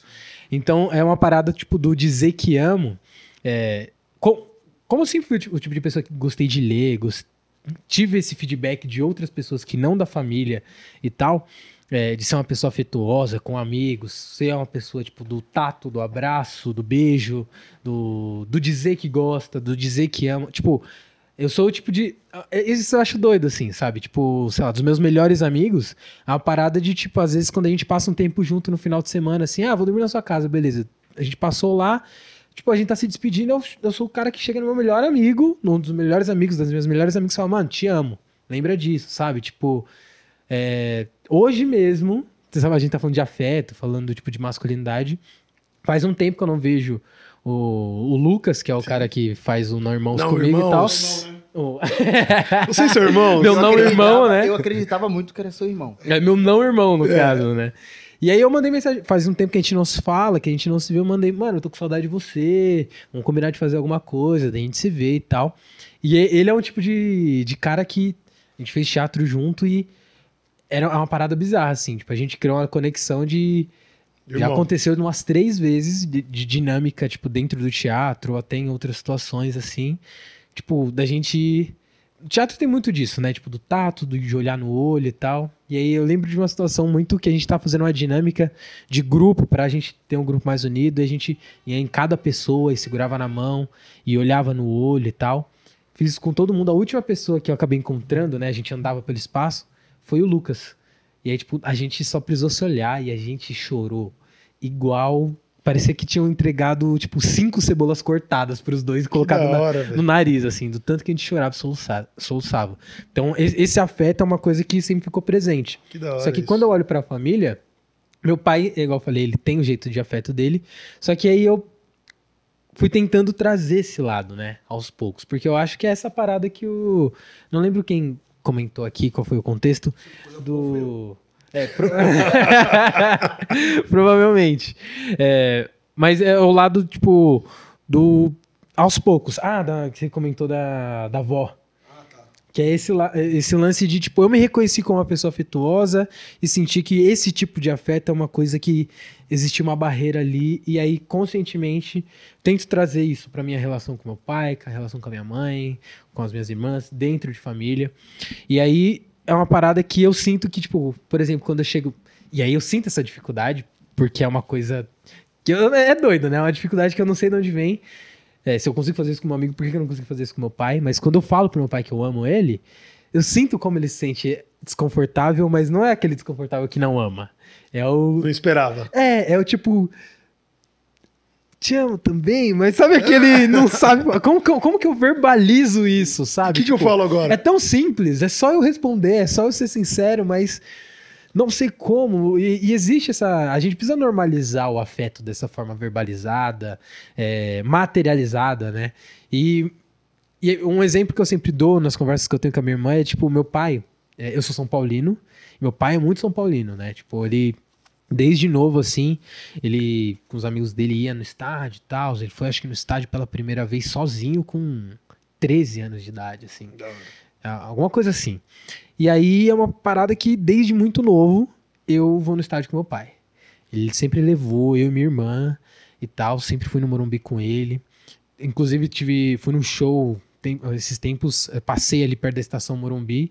E aí eu vi um- uma lanchonete que eu comi com meu pai uma vez, me veio uma sensação, tipo, nostálgica. E aí é uma parada que eu percebi já um pouco mais velho que esse é o momento que, tipo, meu pai tem de carinho comigo. É um, parte da forma dele falar Sim. te amo. Porque eu percebo que grande parte dos assuntos que ele vem falar comigo e tal, vai tipo, hoje em dia a gente já tem outros assuntos porque essa barreira foi quebrada, mas anos atrás, quando eu tive esse insight, foi que, tipo, sei lá, 80% das coisas que meu pai vinha conversar comigo eram relacionadas a futebol. E aí, dos momentos que a gente passava mais tempo juntos, de entretenimento, tipo, meu pai nunca foi o cara que levou eu tanto no cinema, no teatro, em show, ou tipo, ah, vamos assistir um filme aqui, eu e você, ou eu, você e sua irmã. Mas, tipo, quando tem coisa de futebol, ah, vamos no estádio? Vamos, vamos, vai ter jogo do São Paulo, vamos lá ver o, São Paulo. Aí ele levava a gente, a gente do lado de fora do estádio comia um pernil ali por volta. Então, tipo, é- essas coisas são coisas que, tipo, é a demonstração de afeto de outras formas. É o jeito do meu pai falar te amo, sabe? Tipo, Tem muita gente que tem só palavra vazia. Fofoca é, É. carinho? Fofoca é carinho? Pode ser, pai- eu acho que Eita! pode ser. Meu pai veio me na visitar. Ele veio me visitar em São Paulo. Minha mãe entrou com a minha irmã, minha esposa lá pra dentro da minha casa. Ficou eu e meu pai na porta da casa, falando da vida de todo mundo da cidade. A gente gastou três horas ali, em pé, na rua, e ó. Então acho que a fofoca entra aí num. É, fofoca. Caramba. Você não conta pra qualquer um, né, fofoca, É, né? não, você conta pra quem você confia. Mas isso aí, às vezes, às vezes a frase eu te amo é muito difícil de sair da boca da pessoa. É. Mas, pô, cuidado, hein? Vai devagar. Sim. Ah, vê a hora que você vai chegar. A hora que você chegar em casa, me liga, avisa que você chegou. Tem uma. Ô, tem uma. Só pra gente fazer uma, um recorte dentro disso aqui, eu queria que a gente arrumasse um espacinho aqui entre nós e chamar o Wander aqui, velho, pra fazer um, um- a- algumas informações É adicionais. verdade, né? Ele é o único pai do ambiente aqui, Olha não o tá. pai, velho! E ele não tá na conversa. Cebolinha. Ah, Cabe aqui? Ih, eu acho que aqui vai dá ficar. uma apertada aqui, vem, vem pra cá. Deixa eu ver. Aqui, ó. Mano, mais fácil. Cabe, mano. Chega dentro, chega. Você aqui, ó. Mais fácil. Quis sair de perto do Rodrigo. Prazer, gente. Ander. Tá só os magrinhos aqui. Único, único pai do staff aqui, ó. É, isso aí, gente. É, primeiro, voz. Desculpa interromper, que eu tava ali do outro lado. você nunca interrompe, você adiciona. Diferente. Mas achei esse tema extremamente importante para eu falar, porque foi uma experiência que eu vivi. Meu coração tá a milhão aqui. Porque uma experiência que eu vivenciei e foi uma parada que mudou assim, minha forma de. Sobe só um pouquinho assim, ó. Isso. Aí. Aí. E foi uma parada que meio que mudou, né? O meu, meu jeito de ser e de como eu me importava. É... Há mais ou menos uns 10 anos atrás, a minha mãe teve câncer. Só para encurtar a história, ela teve câncer. E eu nunca fui um cara que é, verbalizei o afeto, né? Que nem vocês estavam comentando aqui. Aquele cara que fala, mãe, eu te amo. Mãe, você é maravilhosa. Eu nunca tive isso. Mas era uma parada que eu tinha vontade, só que eu não conseguia, saca? E o engraçado disso que era algo pessoal meu, porque meu pai, meu pai sempre foi muito afetuoso. Ele é até hoje, tipo, um cara que abraça e beija, tipo, teu avô, teu pai, me abraça e me beija, ele é assim até hoje. E eu, pessoalmente, eu não, nunca fui assim, naquela época. E minha mãe teve esse problema e eu observava meu irmão. Meu irmão, tipo, dava remédio. Eu tava muito na noite, né? Então, tipo, meus contatos com ela, André, eu vou, eu vou orar por você enquanto você estiver na estrada. Quando você terminar o show, você me chama e tal. A gente se falava muito. E, para encurtar, um certo dia ela foi pro hospital e ficou lá por uma semana no hospital. E numa sexta-feira, me lembro como se fosse hoje, numa sexta-feira, meu pai ligou para mim e falou assim: pô, Anderson, vem pra cá, traz seu irmão, que a gente precisa falar com a sua mãe, ela precisa ver vocês e tal. E fomos até lá, eu e meu irmão e meu pai, estávamos nós três lá na sala, ela com uma expressão bem de dor e tal. E a gente tinha acabado de mudar, a gente morava em Guarulhos, estava mu- é, mudando para São Mateus. E ela perguntando, Anderson, como é que tá minhas coisas, a minha máquina? Mãe, pode ficar tranquila, tá tudo em ordem e tal. E meu irmão, mãe, eu te amo, a senhora vai sair daqui, vai ficar bem e tal. E eu ali observando com maior uma vontade de falar também, mas eu não conseguia era uma trava, cara, que até hoje eu não entendo essa parada. Caramba. E terminou o tempo de visita. Meu, meu irmão deu um beijo nela, meu pai deu um beijo nela. E eu peguei, dei um beijo nela e saí. Putz, eu vou me emocionar, mano. Vontade, mano. Vai lá. Eu saí. E na hora que eu dei as costas, eu tipo senti uma parada tipo, pô, fala lá que você ama ela, mano. vai lá. Eu olhei pra trás, ela, aquela- ela com aquela expressão de dor e eu não falei, mano. E essa foi a última vez que eu vi minha mãe. A última vez. Então o recado que eu dou é tipo, pô, se você sente, fala. Passa por cima. Eu aprendi do- do- da pior forma, né? De, de o, que, eu, o que eu deveria falar e não falei. Aprendi da pior forma, mas é, use esse, esse exemplo que eu tô falando aqui com a maior dificuldade, que eu tô com muita vontade de tipo, chorar muito aqui. Mas utilize esse exemplo aqui da, da forma mais simples que eu tô tentando explicar. Tô super nervoso, mas tenta passar por cima. Você que não tem esse costume de falar de falar o quanto você ama, quanto você, o que você sente pela pessoa que você ama, independente se for mãe, se for pai, se for marido, mulher, irmão, amigo, que nem o Mateuzinho mencionou agora há pouco, passa por cima e fala. Você não sabe que pode ser que seja a última vez que você esteja vendo essa pessoa, o último contato, e você não sabe. O dia de amanhã a gente não reconhece. E é isso. Caraca, velho. Posso sair? Posso voltar pra lá? Agora fica aí. Não, agora você Tô fica. tremendo aqui de nervoso, cara. Ah, não, que isso, mano. Mano, É, eu não. Ó, vou ser sincero aqui que te parou pra fazer esse. Falando de nós mesmos e eu simplesmente não esperava que a gente ia ter um episódio tão potente assim. É, até porque o Rodrigo fez um suspense pro tema que ele ia trazer aqui, né, pro episódio. Mas eu acho que é, além de ser muito potente, é muito importante a gente falar sobre essas coisas. É, o afeto, ele, o afeto, o amor, ele pode mudar a, a vida das pessoas, sabe? Tipo, hoje em dia a gente fala tanto sobre as nossas divergências que acho que a gente precisa falar mais sobre as coisas que a gente concorda, é, o- os- as- as- o tempo que a gente pode passar prazerosamente juntos. A gente precisa estar junto das pessoas que a gente ama. E eu acho que às vezes a gente coloca isso abaixo de coisas, né? E isso é o que realmente importa. E também, tipo, se pôr um pouco no, no lugar dos outros. Porque, por exemplo, quando eu era adolescente, eu morei um tempo com meu pai, só eu e ele, e eu tinha muita dificuldade, porque eu era adolescente e eu não conseguia entender. Hoje, enquanto adulto, homem, eu vejo, o ponto de vista dele é outro. Então, a minha relação com ele também é outra. Porque hoje, além de pai e filho, a gente consegue ser amigo. Consegue, tipo, pô, eu te entendo como homem agora. Eu não te entendo só. Não sou só seu filho, eu sou seu amigo agora. Eu sou outro homem que conversa com você. Então, tipo, isso é importante também. E, e vindo nessa questão, agora eu vou fazer uma perguntinha. É, a gente tem essa visão de que o homem atual ele é mais carinhoso, mais atencioso, Sensível. mais sensível. A gente tem essa, a gente pode falar isso que o homem de hoje, diferente do de 10, 15, 20 anos atrás, ele é mais sensível a todos os assuntos, como o Rafa mesmo falou sobre a questão da, da- do homem cozinhar, do homem fazer as coisas de casa, que antes era uma coisa totalmente não. Se você fizer, pô, não, pelo amor de Deus, isso é a função da sua esposa, e tal. E isso tornou o homem mais acessível aos sentimentos dele? Eu, particularmente, eu, é, é, às vezes eu sou um pouco preguiçoso, né? Mas eu adoro fazer as coisas de casa. é, eu adoro fazer um café da manhã pra Larissa. Um romântico, um lorde. E, inclusive, a maioria das coisas que eu aprendi na cozinha foi ela que me ensinou. Legal. E eu tento muito reproduzir isso pra ela mesma. Tipo, como uma forma de gratidão também por tudo que a gente tem. Então, eu acredito que essa questão de ter mais obrigações em casa, não só fora, não só no trabalho, não só trazendo pão pra casa, me tornou muito mais sensível. Que era uma coisa que antes de eu vir morar sozinho, antes de eu me casar, eu não tinha. Cê- cê- Cara, eu, eu, eu vou te trazer um. Eu, vou, eu, eu não ia por esse caminho, velho, porque eu sei que hoje em dia. é, Tem muito cara que. Vamos, vamos trazer um, um degrau pra baixo. Década de 90 pra trás.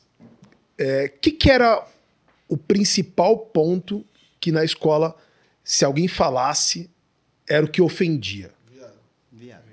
Certo? Ou seja, atingir a masculinidade do cara. Atingir a masculinidade do cara. você se parece com algo feminino, pior você é. É, Isso. é, eu ia comentar justamente isso. Não só viado, como se chamar o outro de mulherzinha. Também Sim. era uma. Ah, Sim. É porque é algo que, que- se, eu, se eu entendo que o homem tá acima da mulher, se eu acho que o homem é superior à mulher, tudo que parece com mulher é inferior. Inclusive, então, o corte de cabelo tinha que ser tinha baixinho. que ser o mais macho possível, entre aspas, o mais masculino possível. Então, isso parte de infinitos problemas que temos hoje. Parte daí.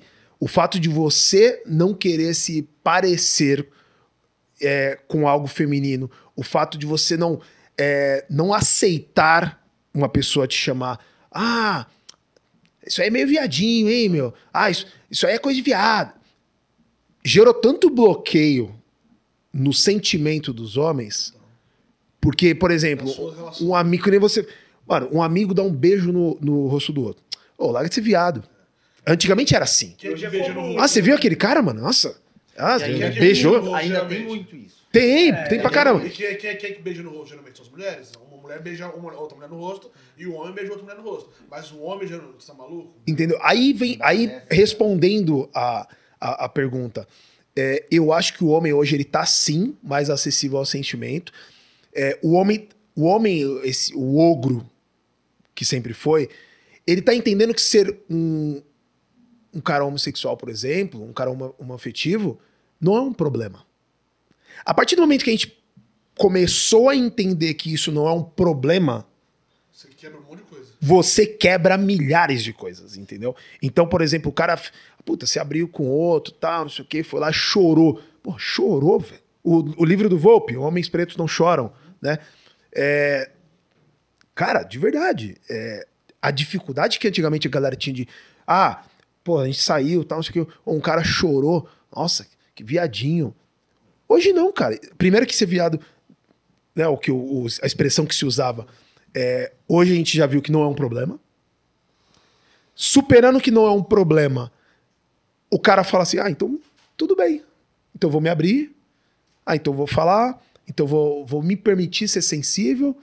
E isso automaticamente deixou as pessoas mais, é, mais afetivas. Então, sim, eu acho que a nossa geração, é, a do- a- a- você e o Matheus têm a mesma idade, é, menos ainda. É, talvez vocês nem carregaram tanto quanto a gente carregou.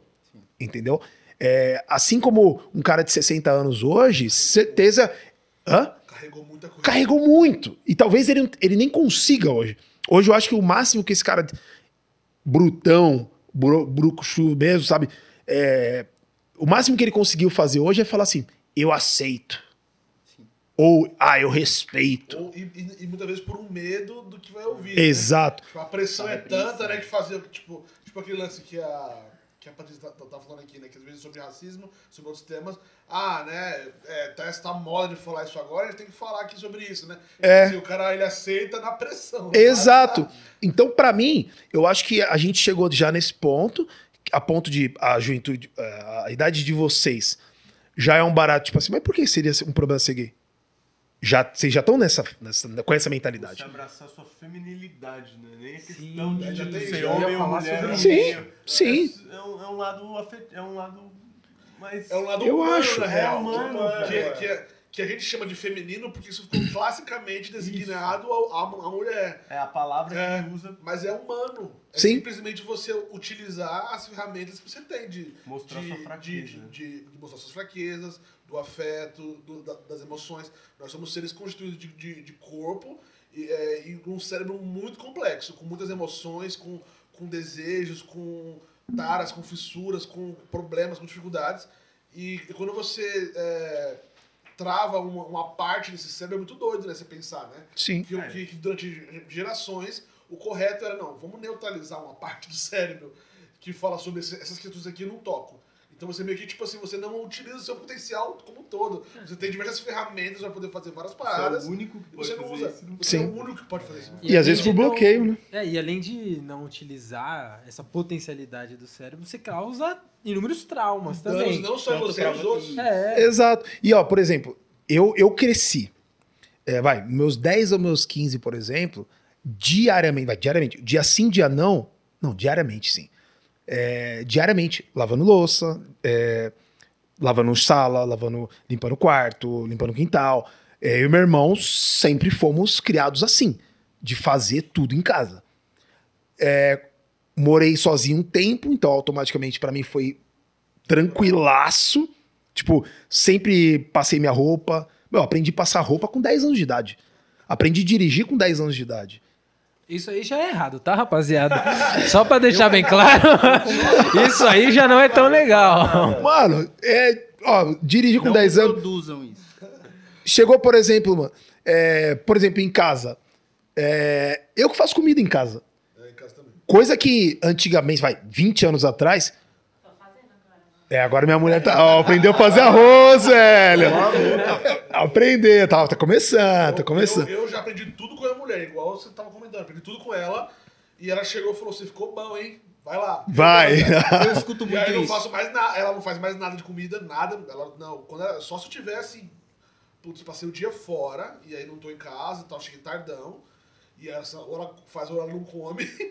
E, a- e- ou quando eu tô que- zoado, doente, uma parada assim. Mas no geral, sou eu que faço. Aprendi com ela. Porque eu, não tive essa parada. Eu não tive essa Cara, eu Então- também passei a fazer as coisas, de, os afazeres de casa que depois que eu, que eu casei.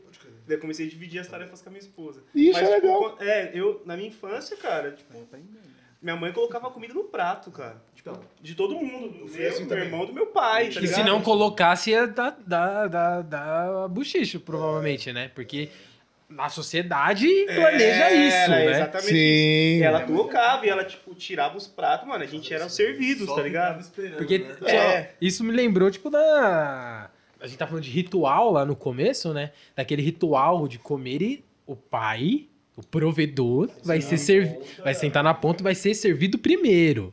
Tipo, ninguém vai comer antes dele começar a Maior, comer. mas sabe que essa parada na minha. Pra mim, até pra, até pra situação financeira. Do Júlio. Quando eu comecei a trabalhar, meu pai falava assim: o teu salário é o teu salário, o meu é o nosso. Então o teu, você não precisa pagar nada em casa. Legal. E já muda o paradigma. Cara, Já mas muda. me fez mal, mano. Isso me fez mal. Por quê? Porque, tipo, eu, eu, pense, eu, eu comecei a também você pensar, tipo, de forma egoísta, só pra mim, saca? Tipo, Ah, então, né? mas com é, vergonha. não, não que tava errado, você, você entendeu errado. entendi errado. Eu comecei a observar de forma diferente, Isso. saca? Porque talvez ele tava querendo dizer, mano, investe em você, é, Sim, estudo. com certeza. fa- era, era, Era- com certeza. Só que eu, eu- eu, eu penso, por exemplo, assim, eu sempre converso com uns amigos meus que eu, eu acho muito estranho quando uma criança nasce ou quando você tem um filho e esse filho é tratado como um ser diferenciado dentro daquela pequena comunidade. Eu sei que um filho. Não tenho filho, né? Mas você seja maravilhoso ter um filho, é o ser mais importante que nasceu ali. Pô, meu Deus, meu filho. Mas eu, eu acho muito legal, eu, eu espero ter essa, essa maturidade quando tiver meu filho, de entender que ele faz parte de uma comunidade. Isso. Um, um, um lar é uma comunidade. Então, assim, é, mesmo que eu não precise do, do, do dinheiro dele, eu consiga é, suprir a nossa casa. Eu e minha esposa, a gente trabalha, a gente consegue suprir. Mas seria legal se pudesse ajudar com uma conta, ter esse, esse senso de Responsabilidade. Responsabilidade. Faz parte de uma. De uma, de uma, de uma- É, Se você não pagar um a conta, vai cortar. Aí eu já Você acho é, uma, é, uma, é uma é uma comunidade pequena, somos eu, eu sua mãe, seus irmãos, mas é, é, uma, é, uma, é uma pequena comunidade. Essa comunidade tem deveres, tem é, responsabilidades, tem direitos, e, e a gente, porque, é, querendo ou não, o lar é, uma, é um simulacro da, da nossa sociedade. É, e já Eu vira também aquela questão Eu acho de, tipo, também. É, é um machismo também, porque assim, nessa casa mando eu. Tá? Total. Eu sou o alfa da casa. Se então aqui só eu posso. Doce É, ilusão. eu vou dar. Doce, Nossa, doce ilusão do cara que acha isso, né? Se você divide o poder, né? Porque, tipo, querendo ou não, na nossa sociedade, dinheiro é poder. Sim. Então, tipo, se dentro daquela micro comunidade ali Todo da mundo casa. Fornece poder. É, se todo mundo, tipo, colabora, Todo o mundo- poder também é, colaborativo. E outra, Você- Então, Se tipo, você o argumento do eu pago, então eu mando, não funciona se você mais. tem o poder sobre a luz, você pode amanhã não pagar a luz e deixar a família inteira sem luz. Sim. E aí, tipo, É uma responsabilidade. é, se eu não pagar, vocês não vão assistir televisão. Eu, eu Então, vou. tipo, não, eu sou eu nessa casa, se não Isso- sou eu nessa Oh, isso casa. tem um nome, e eu acho legal nominar que é. é Idiotice. galera- além desse, né? é uma tremenda de uma idiotice, mas é o, a famosa violência financeira, né? Total. Total. Violência de patrimônio. Total. E é inconsciente, de certa forma, mas. Muitas tipo, vezes passa pelo inconsciente. É, sim. Vezes. Ah, sa- sabe o que, que eu já ouvi? Às vezes até a intenção é boa, né? Só que. É. Ó, eu vou, eu vou no mesmo pensamento do afetividade. Quando, quando eu comecei, quando eu comecei a trabalhar, é, meus pais supriam a casa, minha mãe e meu pai, os dois sempre tiveram o mesmo salário. É, é bom destacar isso, que minha mãe, na verdade, o salário da minha mãe era maior. Minha mãe era governanta, meu pai era recepcionista em hotéis diferentes e tal. E aí eu comecei a trabalhar vendendo hot dog. Aí eu, eu recebia 30 reais à noite. Trabalhava 3, 4 dias e tal. E meu pai me falou a mesma coisa. Ó, esse dinheiro que você tá fazendo é seu.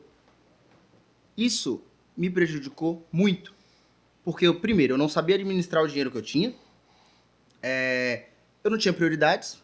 Eu não tinha conta para pagar. Eu não tinha despesa fixa. Quando eu me mudei para São Paulo, que eu fui morar sozinho... Porta. Então, eu... tam- Seu- o seu barriga eu não apareceu. sabia- eu não sabia administrar meu dinheiro. É. Inclusive, é uma coisa que eu tô aprendendo agora. Que é um tema importantíssimo. Todo Cara, adolescente chega a aprender. Educação financeira. Que é uma Nessa coisa... época, Eu gastava, tipo, 500 pau, não, não, nada contra, tá, gente? Mas um moleque, tipo, que poderia, sei lá, tá entendendo como gastar o dinheiro da forma correta. Torrava de uma forma. Mano, era- às vezes eu, tipo, férias, eu, eu tirava férias trabalhando pra pegar a grana e comprar um tênis que eu sempre tive vontade, um Jordan. isso. Eu. É isso. Contar- Tipo, nem faz tanto tempo, eu ainda morava antes de eu casar. Eu precisava entregar uma nota fiscal e eu não tinha empresa aberta. Aí a menina falou: compra alguma coisa, traz a nota e eu te pago. Eu comprei um chinelo da Adidas de 100 pau. aí, ela, aí ela chegou, eu entreguei a nota, ela pegou a nota, olhou pra mim e falou: Você mora com quem? Eu falei, com meus pais. Ela falou, tá bom, entendi. Aí, tipo, esses dias eu. tô Eu não sei morando se eu sozinho agradeço ou eu choro, tá ligado? Tô morando sozinho agora, tipo, eu fui comprar um chinelo. Eu falei, não, mano, vou pagar 30 reais no Havaianas. Não tem É. como. É, exato. Mas pensando nisso, né? Tipo, pensando em formas de fazer com que, tipo, sendo pai, né? É, fazendo com que isso, tipo, seja um pensamento que, tipo, ah, beleza, eu não preciso do dinheiro do meu filho. Quero que ele usufrua esse dinheiro pra ele. Só que a lógica, né, na cabeça do adolescente ali, de tipo, preciso ter tanta, tanto pra, tipo, sei lá, pagar uma conta X. Tipo, se o, o pai, nesse sentido, chega e fala, ah, beleza, ó, tem, tem uma conta que é 100, sei lá, o cara ganha 800 reais por mês. Ó, 150 reais tem uma, uma conta X aqui, você tem que ajudar, começou a trabalhar e tal. Tipo, você não vai precisar do dinheiro? Guarda, vai guardando. Em algum momento X, você devolve pra ele. Mas, tipo, em outro contexto. Ou seja, o dinheiro vai continuar sendo dele, mas ser mó legal isso. É essa, que nesse tempo, o cara, além dele ter do dinheiro, né? Fez tipo meio uma poupancinha ali, você dá até um pouco a mais, apertando a zona de de investimento. Mas, tipo, ele teve a noção de, tipo, beleza, eu posso gastar com o que eu quiser, mas tanto eu preciso pras contas. eu- entendeu? É. Essa lógica na cabeça já tá lá. do- da responsabilidade de pagar algo e. É. Não, peraí, eu tenho, eu tenho que guardar isso aqui porque eu preciso pagar uma conta ali, tá ligado? Eu acho que cria meio que é, uma doutrina do cara entender que tem que separar ali o, É, o da diversão, o da conta, o da poupança, saca? Eu- Sim. eu acho que é Você criar, às vezes, tipo, ó, você não precisa pagar a conta em casa, mas você precisa fazer alguma coisa com o seu dinheiro que vá frutificar. Então, tipo, você não vai pagar a conta de luz, mas você vai ter que fazer um, um curso, um idioma, ou Cara- alguma coisa que, tipo, agregue pra você mesmo. Sabe quando, sabe quando eu vi meu salário inteiro na minha conta sem eu precisar gastar? Com 28 anos, velho. Ó, meu primeiro trampo eu arrumei com 15. Estagiário da Sabesp, fui lá, fiquei dois anos. Eu recebia, pagava a escola. Segundo, terceiro colegial. Mas né, né, eu acho que você já contou isso aqui. Isso. Foi uma- escolha sua, né? Isso, exatamente. Dentre essas escolhas, eh, eu lembro que a. Eu lembro que quando isso aconteceu, eu ficava com muita vontade de, tipo, viver o que a galera tava vivendo, mano. E quando eu vejo vocês falando isso, pra mim, mano, é um barato muito. É, é- é bacana ver, porque, mano, era o que eu queria, tá ligado? Tipo, pô, comprei um tênis de 500 conto. Mano, é meu sonho na época. E, e eu acho. Eu acho que nesse caso foi mais privilégio pra vocês isso. Porque. Uma calça pra uma jovem de 16 anos é mais de 300 Mais de reais. 300 reais, mais de 300 reais. Enfim, nós estamos indo para nossa reta final. É, só ia concluir um- um- uma coisa que me falaram um tempo atrás sobre esse negócio de cozinhar. Sabe o que uma pessoa falou, mano? É isso aí, mano. O cachorro tá mijando no poste agora, tá ligado? Aliás, o, o poste tá mijando, no- mijando no cachorro agora. E eu olhei e falei assim: é. Tá bom, né? Não vou discutir, né, velho? Sente fome, né? É, tipo isso. Mas, mano, se tem um.